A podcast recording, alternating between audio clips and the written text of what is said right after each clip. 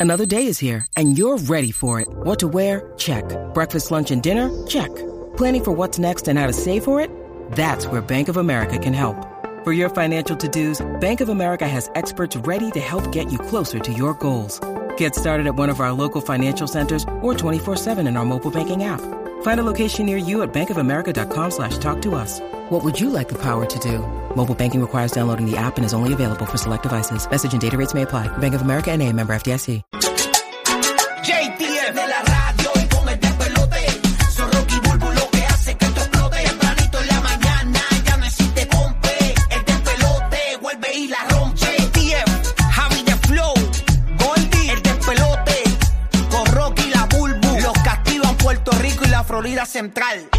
Ay, Dios. Bueno, a ver cómo yo hago esto aquí ahora con el micrófono. Bueno, es que se me a ver, el que me está viendo pues, en el podcast, voy a tener que coger el micrófono en la mano un rato en este segmento. Ok, este, señores, miren esto, miren esto que ha salido en Puerto Rico, esta noticia, miren esto. Eh, el Departamento de Hacienda de Puerto Rico le va a meter mano, dice aquí, ese es el titular. Hacienda le mete mano a modelos de OnlyFans, YouTubers y creadores de Internet eh, de contenido específicamente. Y según estoy leyendo por acá la noticia, Giga y Burbu, eh, dice aquí eh, que Hacienda tiene en la mira a usuarios de OnlyFans en la isla. Dice que alrededor de 2.000 usuarios no han cumplido con su responsabilidad contributiva, que los tienen identificados. De verdad.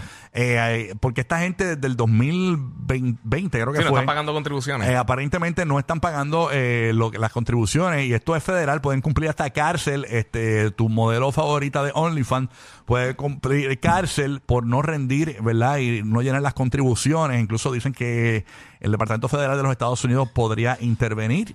Y pues ya tú sabes, está caliente la situación. Tú sabes que mucha gente ha hecho OnlyFans y este tipo de cosas, ¿verdad? Sí. Cuando pues por desesperación pues no saben qué más hacer, ¿no?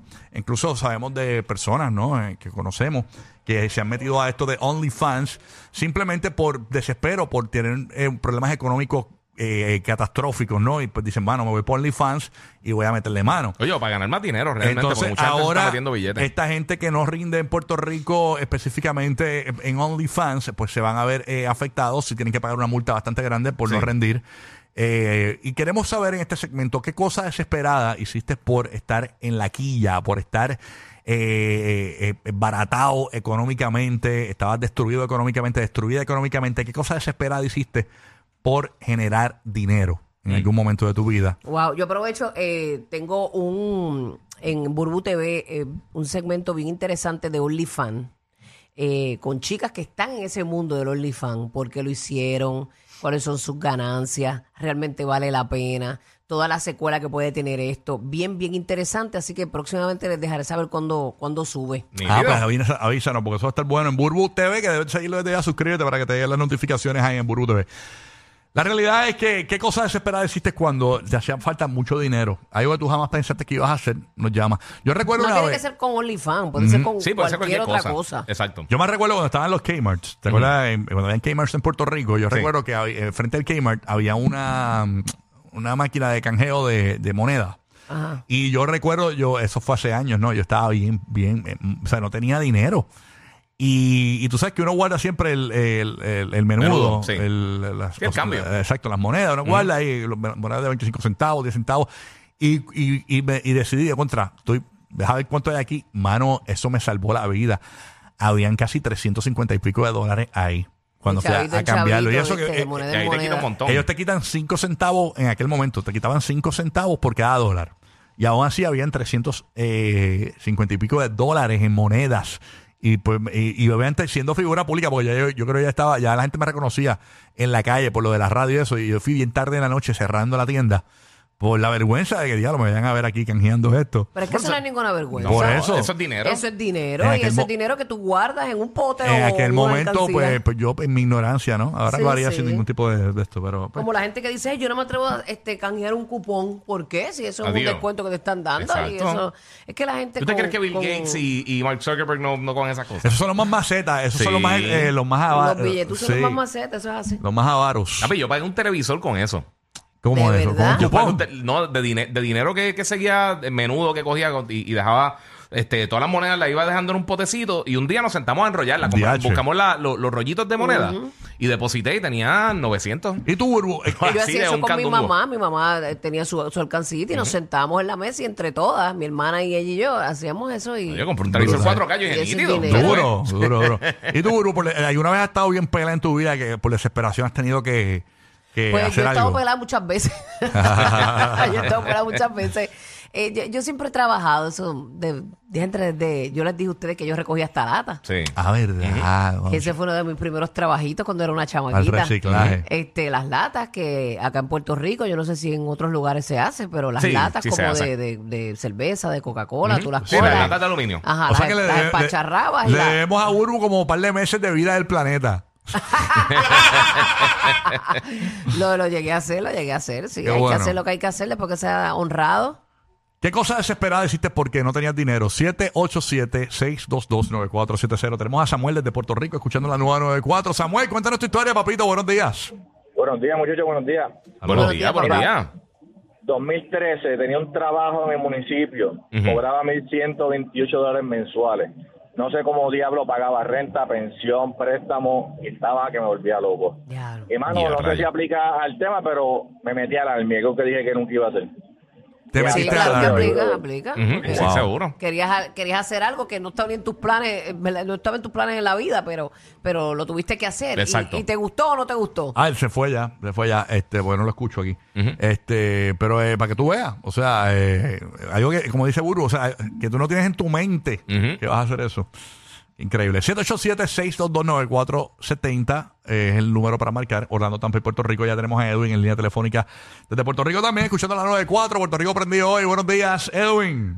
Buenos días, ¿qué está pasando, Corillo? Todo Buenos días, buenos días. Papito. Estamos hablando de cosas desesperadas hiciste por alguna vez eh, estar bien, bien pelado, como decimos en Puerto Rico, que no tenías dinero.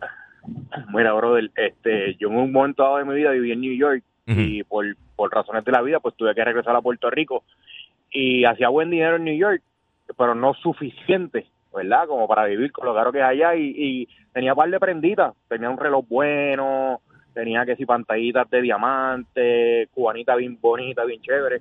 Papi, vine a, Puerto, vine a Puerto Rico, lo vendí todito, todito, compré un barbecue, compré una mesa, una pick-up y a vender pincho. Tuve como, como un año vendiendo pincho hasta que conseguí un buen trabajo.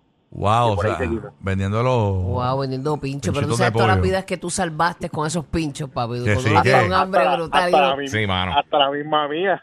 Ajá. Eso es así, para que tú veas. Mano, el trabajo es honra, de Sí. verdad. Mm. La verdad es que nos ponen sellos por las cosas. Pero Bien después que brutal. tú hagas una- algo honradamente, no tienes por qué sentir nada de vergüenza. Así es. Desde la ciudad de Orlando, aquí está escuchando Nuevo Sol 95, Ivana. Buenos días, Ivana. Gracias por escucharnos. Cuéntanos.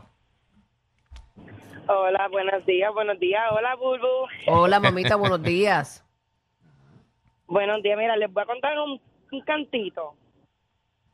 Este, cuando llegué aquí a Florida, Si te escuchamos, lo que gente hay que hacer, mi amor. Y, y esto es bueno porque muchas personas pues, pues se desprenden de su país y tienen que irse para otro lugar, eh, ya sea que quieren o que no o que no quieren o que te lo pintaron como Disney cuando te topaste con la realidad y dijiste, espérate que yo tengo que hacer 20 cosas aquí sí, para horrible, ¿no? sobrevivir. Ya me habían advertido, sí, ya me habían advertido que de Pensilvania para acá todo era más caro. Y yo, pues, como siempre he tenido mi, cas- mi apartamentito, ¿sabes? No me gusta vivir con nadie. Pues llegué hacer, a verme en stripper. Y si tú me, me vieras la flaquita.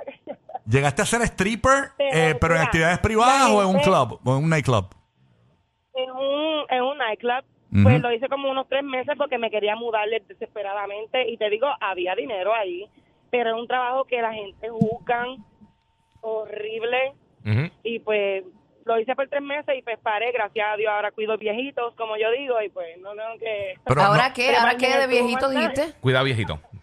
Ok, ok. Ah, bueno, está bueno porque si el viejito Ah, estaba ya en las últimas, le un, si, está- si el viejito está en las últimas, le hace un último striptease para que el viejito veas. Mira, mi amor, se escribió un libro de Gistro a pañales. Está brutal. ¿Y cómo cambió tu vida eso, mami? El, el hecho de irte a hacer stripper, algo que tú no querías hacer. Este, pues al principio mm, me sentía horrible. Yo decía, pues yo tengo hijos, ¿verdad? Y, y pero después yo dije, este es bailar y ganarse dinero y estar en ti, en, el respeto, ¿verdad? Que te dé. So, pues, hay muchas que se van al extremo con el desespero para el dinero, pero de verdad que yo tampoco estaba en ese... Y era, no y era allá el, como yo digo. el strip, el strip, el, el tipo de stripper que tú hacías, el striptease que tú hacías, era, era topless nada más o era completo. No era con, era completo, así era, no era ahí. Ah, no era- eran privados, era ahí en el tubo ya. Sí, pero que era con cuerpo Sí, completo. que, es que quiere saber si era desnudo en su totalidad o era solo topless. No, no, no, no, no, no, no, no. Yo tenía ropa y si no podía este, enseñar tus partes porque pues obviamente te, te dan una multa. Entiendo. Sí, sí, que Ah, ok. no es- Tú sabes que yo una vez me, vi- me vi en una desesperación como esa y me fui a un nightclub a ver si me contrataban de stripper y el dueño me escupió. Y a rayo, bendito sea el Señor.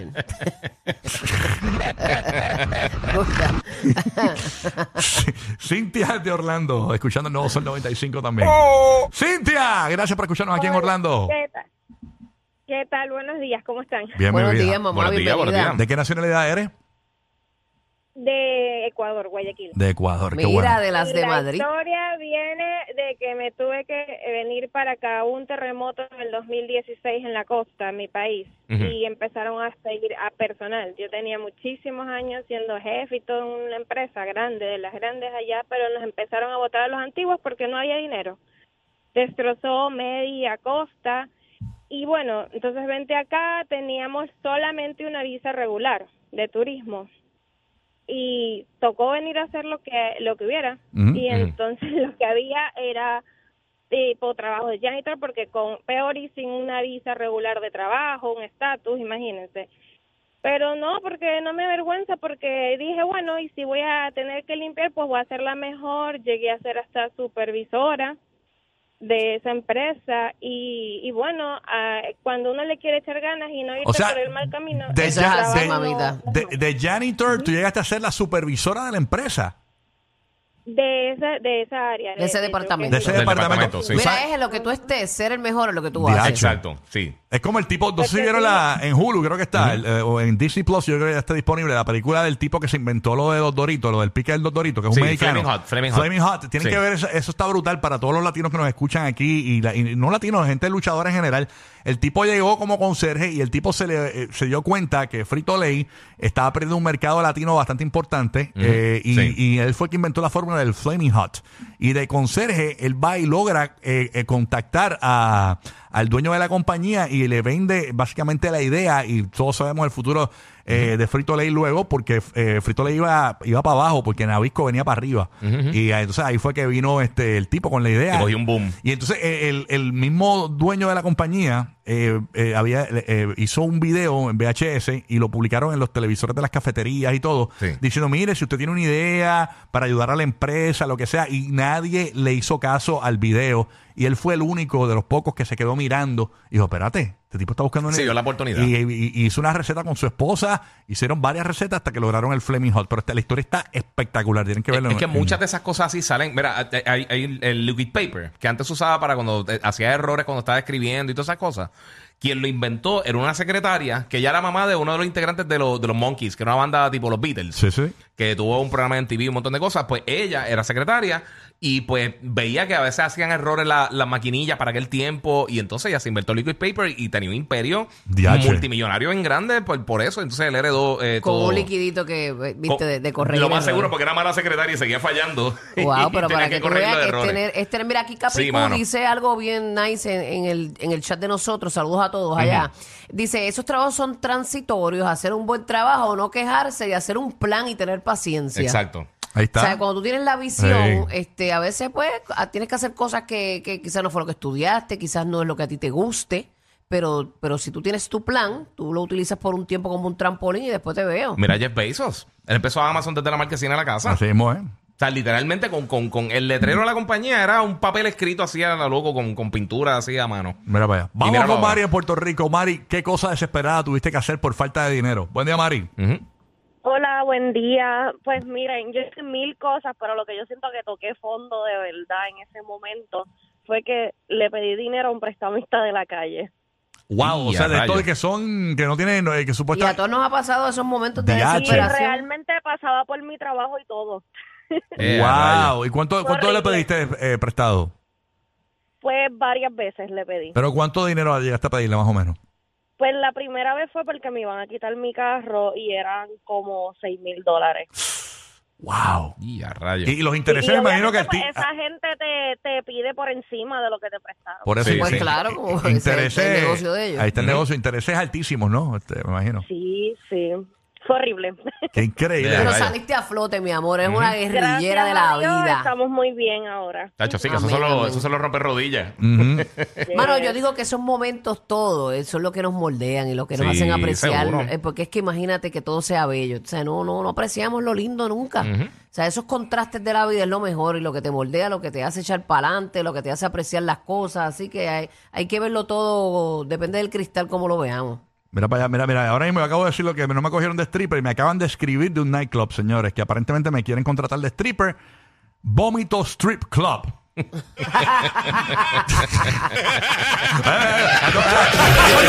Los que hacen reír de verdad al Joker. Rocky, Burbu y Giga. Happy